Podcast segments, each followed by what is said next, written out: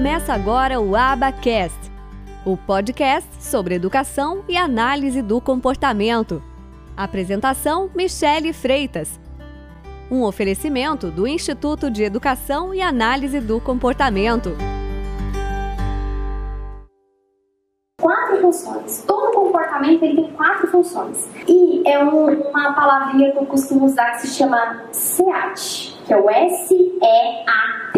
O S, função sensorial, eu me comporto dessa maneira porque eu tenho alguma busca sensorial. É para poder escapar de alguma coisa. A de atenção, obter atenção. E o T, obter um tangível, obter algo, obter algum objeto, obter alguma coisa. Então todo comportamento ele, é, ele tem essas quatro, ele tem uma dessas quatro funções.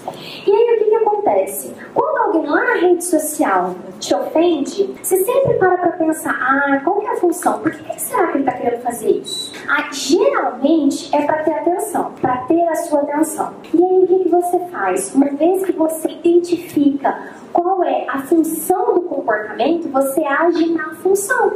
E aí você faz o quê? Não dá atenção, não responde aquele comentário. Porque aí você não vai estar reforçando aquele comportamento inadequado.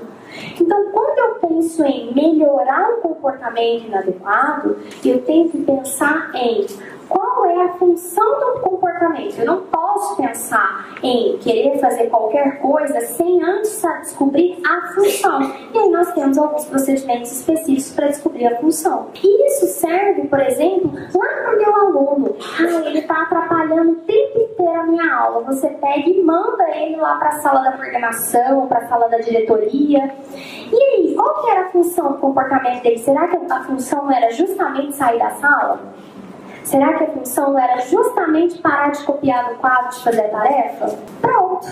Ele conseguiu o que ele queria. Ele, tá dando, ele foi lá dar uma voltinha na escola até a sala da coordenação. Então pensem sempre na função. Para intervir, para pensar no comportamento problema, você sempre se pergunta a função. E para você conseguir entender a função, eu sempre vou dar outro insight para vocês, que é pensar no antecedente e na consequência. O que, que aconteceu antes do comportamento e o que, que aconteceu depois do comportamento. Então pensem nos, nessa, nessa análise ABC, que é antecedente e consequência. Lembre que B é behavior, que é comportamento em inglês. Pense nisso, descubra a função. Lembre que a função, nós temos essas quatro funções para o comportamento: sensorial, escapar, atenção, obter tangível. Então, pense na hora de querer é, intervir qualquer comportamento problema na função. Vamos pensar em análise comportamento para ensino da linguagem. Como que eu vou ensinar o meu aluno autista que é totalmente não verbal, não vocal? A gente fala não vocal que ele não fala de fato. Porque se a gente for pensar na comunidade surda, eles são verbais. Né? Então, por isso que a gente usa não verbal, não vocal.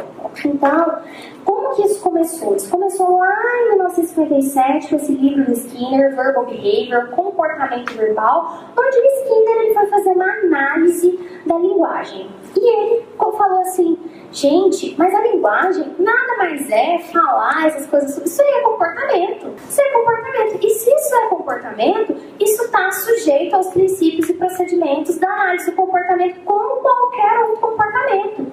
Só que o que, que acontece? Esse livro do Skinner ele ficou esquecido por anos. Por quê? Não foram feitas pesquisas né, é, em cima disso. Quem depois foi fazer pesquisa disso foi um outro cara que se chama Jack Michael, com seus orientandos ali de doutorado. Então, isso ficou esquecido ali por anos e depois foi se dar aplicabilidade ao livro dele. Então, como que a aba então, ela passou a ser um pacote de tratamento para crianças autistas? Por causa desse estudo aí do Lovas lá de 87. Então, depois vocês podem procurar esse estudo, Lovas 87, mas só vai ter ele em inglês.